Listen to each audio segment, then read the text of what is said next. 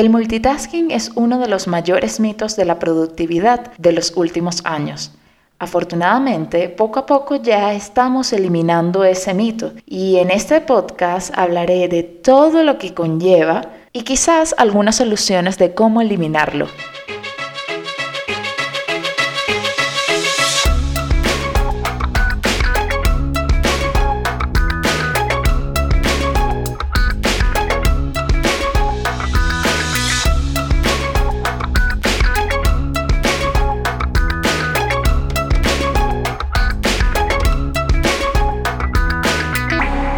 Hola a todos, bienvenidos una vez más a Descubriendo el agua tibia. Yo soy María Angélica Ramírez y te doy las gracias una vez más por acompañarme en este nuevo descubrimiento. No crean que me he olvidado de la serie que tenemos sobre las redes sociales, pero pensé pertinente variarlo un poco, un episodio sobre eso y otro sobre otra cosa, para no aburrir, aunque en teoría estaría atentando con el principio del tema de este episodio.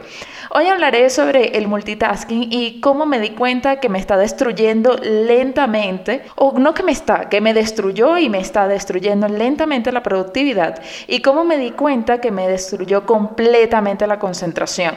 Pero no quiero hacer más spoilers o adelantos de lo que voy a hablar hoy, así que mejor empecemos de una vez.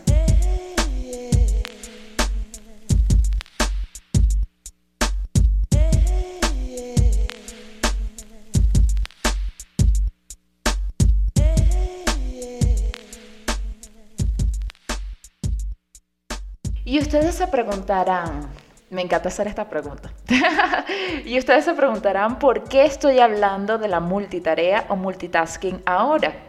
Y justamente en cuarentena, pero como quiero que este episodio sea atemporal, solo lo comento así como una cosita histórica que estamos viviendo y ya. Quizás después hable de esto, no lo sé. Continúo. ¿Por qué estoy hablando del multitasking ahora? Esta es una práctica que les confieso aquí abiertamente a ustedes que he practicado más o menos desde el año 2012-2013 por múltiples razones, entre ellas porque realmente son tareas que me desesperan, que me generan ansiedad, que no quiero hacer, etc. Entonces yo les voy a comentar algo que muy pocas personas saben y que creo que es la primera vez que estoy verbalizando completamente. Quiero darles la bienvenida al juego macabro que yo he venido haciendo ya por ocho años aproximadamente y que en los últimos meses quizás o mm, semanas me he propuesto eliminar y los introduzco a este juego macabro horroroso para que ustedes digan, esta mujer está loca. Quiero compartirlo porque quizás ustedes no sé si harán algo similar o se vean entrampados por situaciones similares. Entonces, este es el espacio de reflexión en el que ustedes van a ver este juego macabro. Supongamos que tenemos tres tareas que no quiero hacer o que me generan ansiedad. Entonces voy a seleccionar tres tareas hipotéticas que más o menos tienen mucho que ver con lo que sí yo he hecho en la vida real. La primera es algo de trabajo. Entonces vamos a poner el ejemplo que hago un informe. La otra tarea es hacer algo por la casa porque siento que está desordenada. Entonces supongamos que la segunda tarea es ordenar la casa. Y la tercera tarea es algo que es entre recompensa y no, que supongamos que yo quiero leerme un libro, entonces vamos a poner la tercera tarea que es leer un libro determinado. Tenemos las tres tareas, la tarea del trabajo, la tarea del hogar y la tarea de recompensa personal, que es, en este caso hipotético, leer el libro. Para que se me pasara rápidamente, entre comillas, la tarea de trabajo que en teoría yo no quería hacer, y que deseaba terminar, pero de una manera como que si yo no me daba cuenta, yo ponía en una aplicación que tengo en Chrome la tarea número uno de trabajo 10 minutos, la tarea número dos de la casa 10 minutos y la tarea número tres del libro 10 minutos. Entonces, ¿qué hacía? Ponía a correr el reloj, el timer, que sonaba al término de los 10 minutos y en ese tiempo yo me dedicaba y me concentraba completamente en hacer la primera tarea que era la del trabajo. Cuando sonaba la alarma, yo paralizaba tal cual estaba esa tarea y me disponía a hacer la segunda tarea, que en este caso es la del hogar. Y me ponía a ordenar, bla, bla, bla, bla, bla. Terminaban los 10 minutos y me ponía a 10 minutos entre comillas de descanso, que era leer el libro. Luego terminaba ese primer ciclo y volvía otra vez a hacer la tarea del trabajo, ta, ta, ta, ta, ta, ta, ta, ta. Si ven, el primer ciclo era de media hora, en este caso hipotético, pero eso pasaba, eso son cosas que han pasado. Incluso yo alternaba. Primero ponía 5 minutos, 5 minutos cada tarea, luego 10, dependiendo de la complejidad de lo que estaba haciendo. Y al final esto yo lo veía como un juego porque yo me ponía así como que a ver qué tarea gana, qué termino primero, el trabajo, el ordenar la casa o leerme el libro. Evidentemente pasaban dos cosas contraproducentes haciendo yo esto. Terrible, ¿no? La primera es que dependiendo de la complejidad de las tareas, me daban, supongamos que yo empezaba a las 10 de la mañana y llegaban las 5 de la tarde y yo no había terminado de hacer ninguna de las tres tareas. Eso caso 1. El caso 2 que pasaba, a veces pasaban los dos casos en el mismo nivel que cuando ya me daban las 5 de la tarde y decía, no puede ser que llevo todo el día y no he terminado nada y me sentía mal, me sentía peor, me sentía ansiosa, entonces disponía de las 5 de la tarde a las 6 de la tarde terminar la tarea que estuviera ya más cerca de terminar. ¿Qué pasaba? Por lo general, esa tarea era la que menos importante era. Si yo, supongamos, en otros ejemplos, tenía que hacer dos cosas de trabajo y una cosa para el hogar, terminaba haciendo la del hogar porque por lo general es lo más fácil. Y después de todo un día dedicado a sentarme en la computadora a hacer las cosas que tenía que hacer, no había terminado las tareas más prioritarias. Y eso también era un problema y me generaba frustración. Yo seguí mi vida así, realmente fue hace como un año que más o menos me detuve a pensar que yo tenía un problema.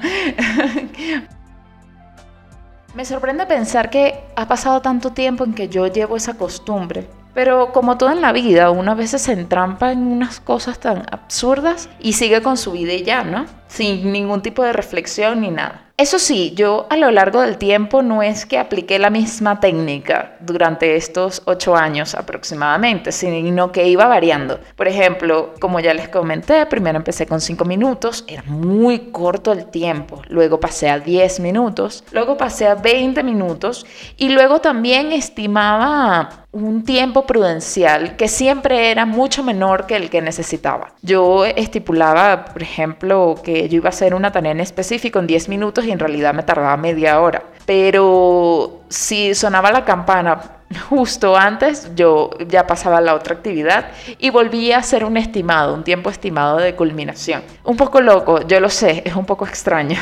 Yo intenté eh, muchas otras técnicas, entre ellas la de Pomodoro también, que yo luego voy a hablar de eso, pero eh, creo que me seguí entrampando en esa situación y como ya les comenté, no hice nada al respecto, aunque sí sentía que algo estaba mal.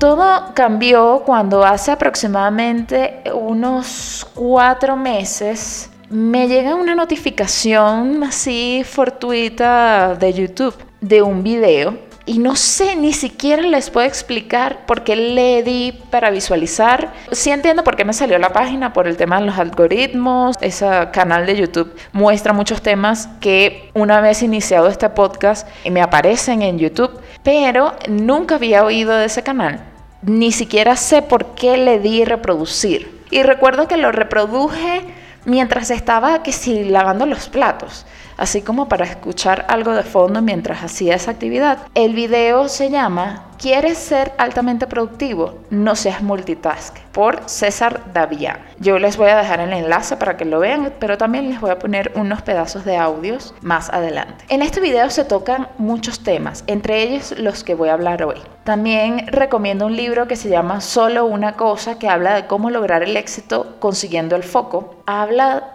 de cómo tenemos que simplificar las tareas de nuestro día a día para lograr nuestros objetivos. A veces como que nos dedicamos a hacer muchas cosas muy diferentes y no nos concentramos en lo que es realmente importante. Como manera de pausa musical, que no va a ser musical, voy a poner aquí algunos fragmentos de ese video. ¿Qué harías si te dijera que a través de una simple decisión, de una simple estrategia, tu vida podría cambiar y que esta estrategia está al alcance de todos y no necesita entrenamiento? Gary Keller lo dice de una manera muy clara, sencilla y concreta en su libro Solo una cosa, donde nos explica detrás de todo éxito existe una sola verdad, enfocarse en una sola cosa enfocarse en lo único. Aunque todos hemos escuchado frases que nos están revelando esta gran verdad, hasta que por fin lo asimiles, tu vida podrá cambiar. Tal como lo comenta Gary Keller, cuando yo hice un análisis de mi vida y analicé esas etapas donde yo había tenido más éxito, me di cuenta de algo muy importante. Fue cuando yo me centré en lo único. Y cuando yo tuve un éxito moderado o incluso pérdidas, fue cuando mi atención también se encontraba dispersa. Y el primer paso para enfocarse en lo único es simplificar. Si todos tenemos exactamente el mismo número de minutos y horas al día, ¿por qué es que algunos logran tener más éxito que otros? ¿Por qué algunos logran embolsarse más monedas que otros? La respuesta es muy sencilla. Ellos han llegado al núcleo de esta estrategia. Ellos han simplificado. Decidir es renunciar y simplificar es ignorar todo aquello que podrías hacer para enfocarte en eso único que debes hacer. Y la mejor manera de sacarle el máximo provecho a nuestro tiempo y a nuestro trabajo es enfocándonos y reducir cada vez más el enfoque hasta hacer el efecto lupa. Las personas que tienen una lista de tareas interminables y que comienzan a sobresaturar sus agendas pensando que así es como lograrán tener más resultados, comenzarán a sentirse frustrados porque no logran terminar todas sus tareas. Y esto les hace pensar que el éxito se encuentra cada vez más lejos porque están sobresaturados. Tenemos que ir haciendo cada vez menos cosas pero que tengan un mayor efecto. Y esto también se aplica perfectamente en tener una pasión y una habilidad. La vida nos ha estado dando pistas todo el tiempo a través de la inteligencia popular con sus dichos y frases. Seguramente todos nosotros hemos escuchado la frase de el que sirve a dos amos con uno queda mal o el proverbio árabe que dice que el que persigue a dos lebres con ninguna se quedará. E incluso yo podría corregir ligeramente el primero diciendo que el que sirve a dos amos no queda mal con uno, queda mal con los dos. Lo dejó perfectamente claro Publilio Ciro cuando dijo, hacer dos cosas a la vez es no hacer ninguna. Y esto nos hace pensar en el tema de la multitarea o multitask. Un multitasker es aquella persona que intenta realizar muchas tareas de manera simultánea. En verano del 2009, el profesor de la Universidad de Stanford, Clifford Nass, se dispuso a realizar un experimento científico que nos revelaría la verdad. Para ello entregó un cuestionario de personas. En el primer grupo teníamos a los multitaskers ligeros, es decir, aquellas personas que realizaban multitareas de vez en cuando. Y por otro lado tenemos a los multitaskers agudos, aquellos que realizan multitareas de manera permanente. La hipótesis era que los multitaskers agudos iban a dar mejores resultados porque tenían mayor entrenamiento. Él estaba seguro que las personas multitaskers agudas iban a tener mejores rendimientos simplemente porque tenían una habilidad más desarrollada, pero se equivocó. Se dio cuenta que los multitaskers agudos, aquellas personas que están intentando hacer muchas cosas a la vez, eran unos imanes para las tareas irrelevantes y simplemente rinden menos en todos los sentidos, a pesar de que ellos se dicen a sí mismos y al mundo de que lo hacen perfectamente bien. Existen más de 6 millones de páginas web que te enseñan a cómo hacerlo. Y en muchos Muchos de los perfiles profesionales incluyen esta como una de sus habilidades. Algunas personas hasta se sienten orgullosas de ser multitasker, pero esta no es una realidad. La realidad es que la multitask no es efectiva ni eficiente. En el mundo de los resultados, que es el que cuenta, el ser multitask te llevará a fracasar siempre. Es una manera eficaz de hacer menos cosas se utilizó por primera vez el término multitask y lo utilizaron no para las personas, sino para los CPUs. Y lo hemos entendido mal. Que viéndolo en retrospectiva podríamos afirmar que no fue una buena decisión haber utilizado el término multitarea porque confunde, es un término de por sí engañoso. La multitarea no es hacer varias cosas a la vez. La multitarea es la ejecución de múltiples tareas que se alternan para compartir un mismo recurso, porque incluso las computadoras solo pueden ir procesando fragmentos de código de uno en uno. Este es el secreto del multitask, alternar las actividades. Que no debemos confundir el multitask con el multipotencial. Tú puedes ser bueno en muchas cosas, puedes desarrollar muchas habilidades si es que tienes muchas pasiones. Bueno, ese es parte del audio del video que vi en ese momento. Y está súper claro y vuelve a repetir sobre las desventajas del multitasking y habla sobre las ventajas de enfocarse en una sola cosa. Y sobre todo habla que eso no lo puse tanto acá de encontrar la pasión que nosotros tenemos y enfocarnos en eso para potenciar nuestras habilidades y nuestras pasiones y lograr el éxito y el objetivo en nuestras tareas en la vida en general. Para mí, de todas maneras, este video fue demoledor porque me di cuenta que tenía muchísimo tiempo sin hacer algo de una vez, una sola tarea. Tenía demasiado tiempo sin hacer durante más de 20 minutos una tarea seguida. De hecho, lo único que hago en una sola sentada es la grabación de este podcast y la redacción del guion del podcast, porque ni la edición, la edición la voy alternando con las otras Claro, estas cosas no las hago el mismo día porque me gusta reposar el guion, por ejemplo, me gusta también reposar el audio, pero en estos momentos es creo que de las pocas cosas en las que me concentro del todo y por supuesto cuando estoy haciendo ejercicio. Todo lo que es trabajo cotidiano tengo la necesidad de dividirlo porque no puedo con ello, siento que es abrumador y esto es lo que me hizo reflexionar también.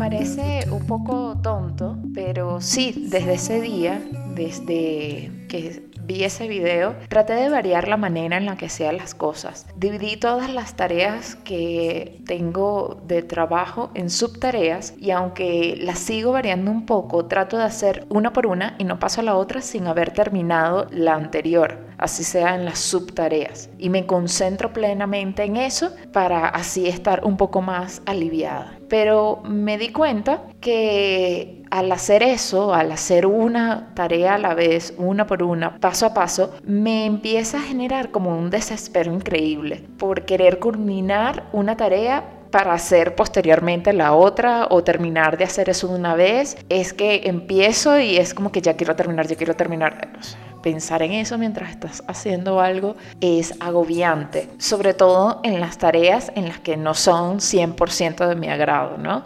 Además me di cuenta que esto tiene mucho que ver también con la procrastinación y ustedes me dirán, ¿por qué? Bueno, sí tiene mucho que ver por esta cuestión de las tareas. Yo escuché un podcast eh, que recomiendo acá que se llama Un ratito con Irene, con Irene López Azor. Ella es una psicóloga española y tiene un capítulo dedicado plenamente a la procrastinación. Y para los que no sepan qué es la procrastinación, es el fenómeno o esa cosa de dejar las tareas para último momento, tener esa sensación de tener la presión para hacer una tarea en vez de hacerla porque la tienes que hacer y ya, ¿no? Ella habla que también me llamó la atención de esa cosa que a veces no queremos hacer las tareas porque no nos sentimos capaces de afrontarla. Sobre todo es por eso, más allá de porque nos dé fastidio, tal, es, mm, da mucho esa sensación de que no nos sentimos capaces de hacerla o capaz de afrontar algo que nos produzca esa tarea o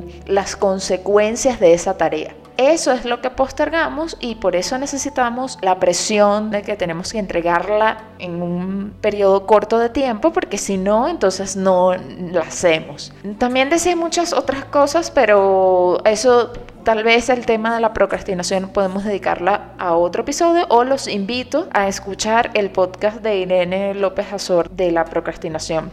También lo voy a poner en los enlaces o en el Instagram. En el mismo orden de ideas, también busqué varios artículos sobre multitasking y no encontré unos especialmente mm, eh, clarificantes, pero sí me topé con uno que te planteaba estas preguntas al final. Este artículo se llama Las claves de por qué la multitarea está aniquilando tu productividad por Jair Amores. Y al final te plantea estas cuatro preguntas, que es, ¿tienes un sistema de productividad? Evidentemente yo pensaba que lo tenía, pero realmente no. ¿Sabes delegar correctamente? ¿Realmente esas tareas que estás haciendo te competen a ti? Eso también es una buena manera de afrontarlo. Luego, ¿has pensado en decir que no de forma asertiva? A veces pasa que decimos que sí a muchas cosas que en realidad no es de nuestro agrado o no nos competen directamente. Y has identificado ya aquellas tareas que no te están siendo de provecho. Sobre todo esta pregunta me pareció pertinente al momento, todo de lo que dice el otro video de simplificar, porque me parece que es una de las actividades más difíciles que tenemos pendiente o que yo tengo pendiente por hacer.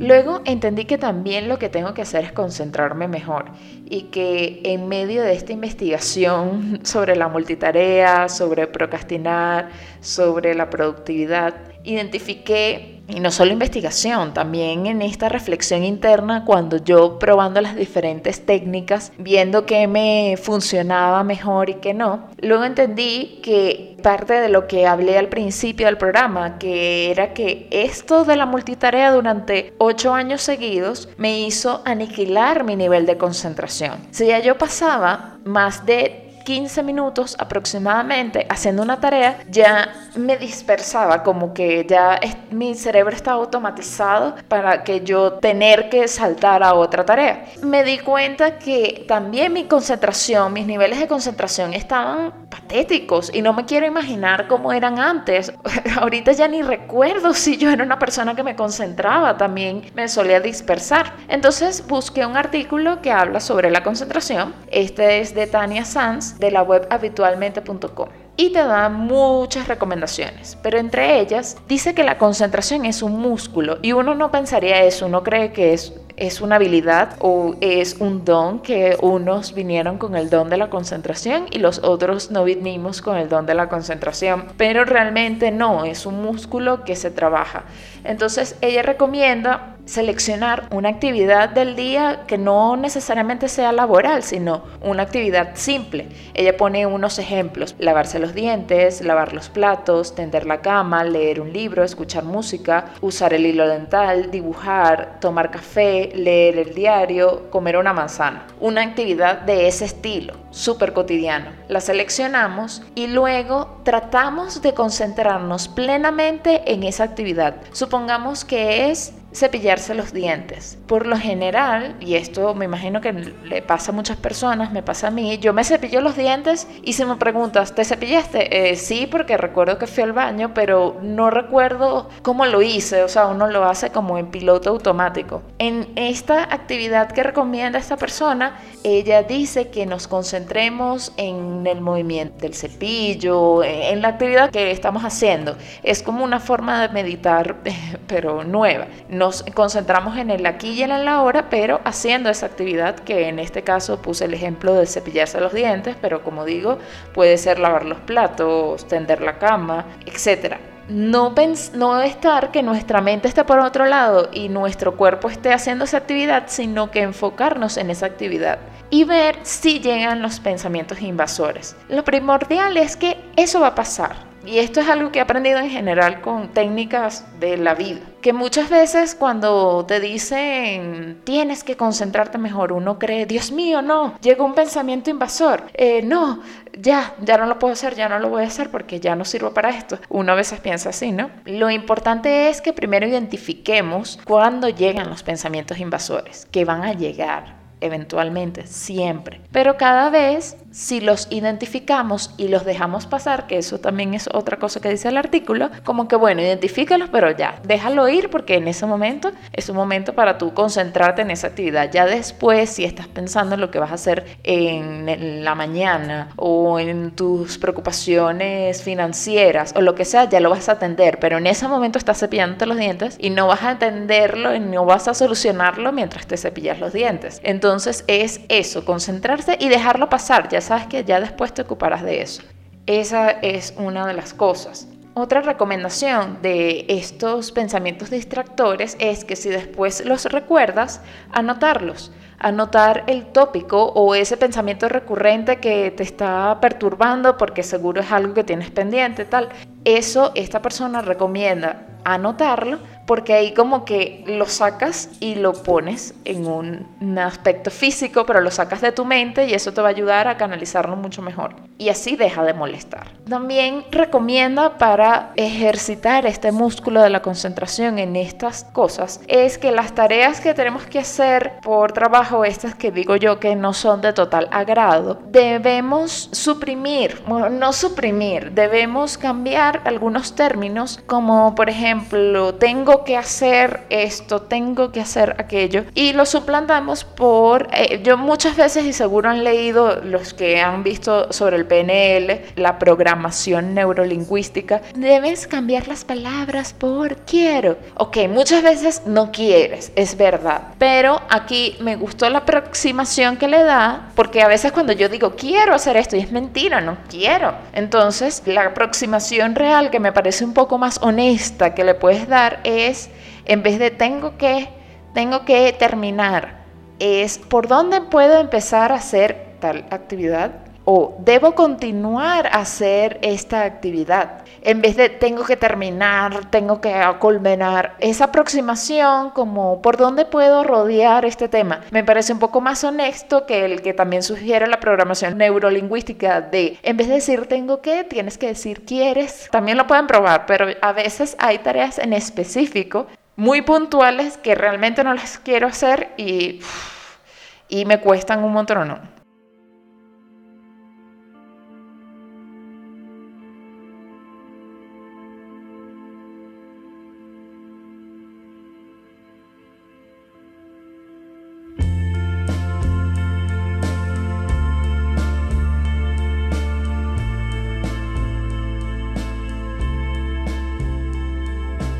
Para ir cerrando este episodio, porque no quiero que se extienda mucho, quiero hablar también que lo plantea el artículo, también lo he escuchado de estos podcasts de psicología, que son de las recompensas. Muchas veces usamos estos mecanismos de recompensa como evasión. Eso lo hablo por mí misma. Yo evado cuando no quiero hacer algo, por ejemplo, procrastinar, evado haciendo cualquier otra cosa y mucho, he visto que muchos psicólogos y muchas de estas webs también de psicología plantean darte recompensas reales. Que en vez de estos mecanismos que te gustan hacer, si te gusta hacer una actividad X, o no sé si te gusta el chocolate, así tal cual como los perritos y Pavlov, bueno, lograste hacer la tarea completa y no te desconcentraste o lograste hacer ese trabajo que te tenía mm, preocupado por mucho tiempo y lograste concentrarte y lo hiciste de una sola vez bien aplicadito, bueno, date una recompensa te levantas, te tomas algo que te gusta, o te, comes un chocolate, o te comes un helado, o lo que tú quieras como mecanismo para recompensarte.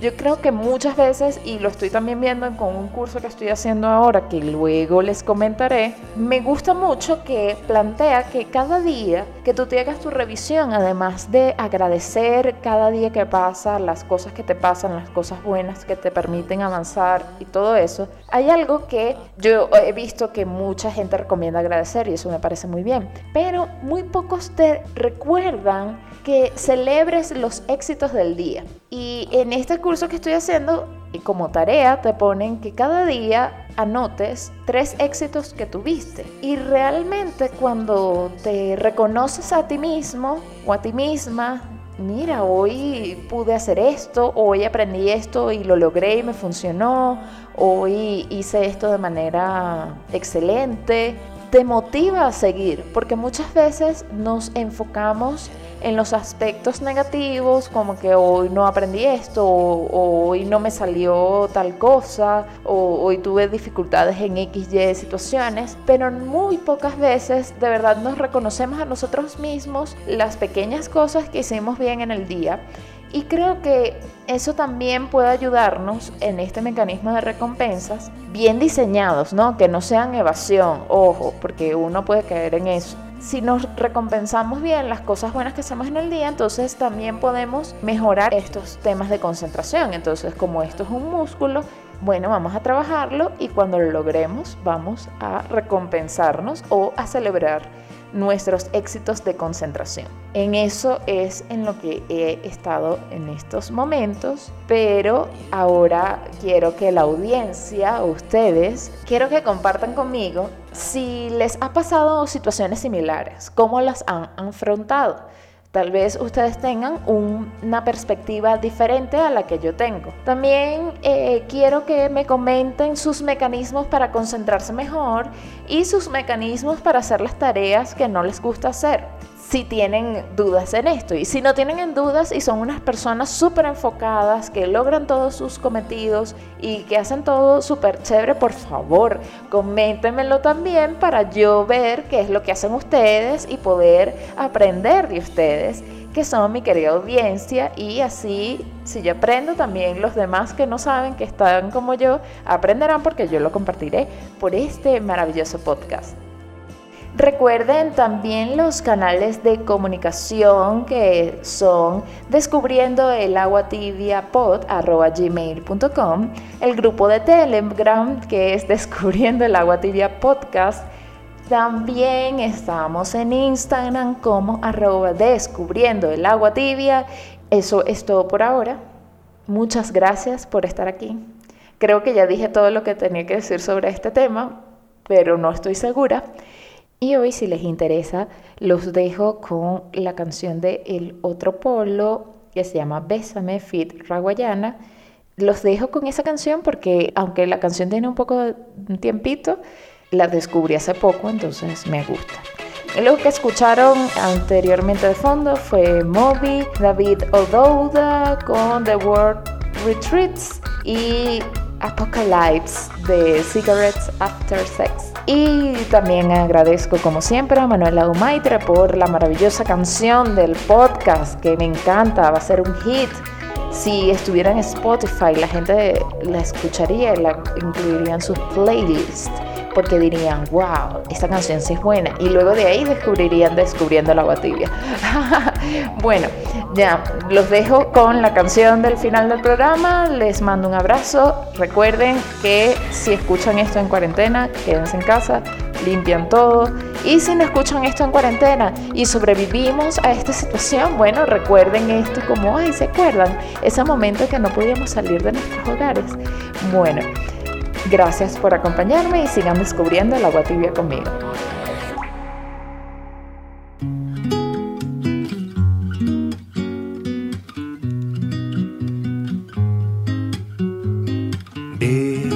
Bésame un poquito más cerquita. Bésame un poquito más. Quiero cantarte desde enero hasta diciembre y deslumbrarte como una aurora de paz.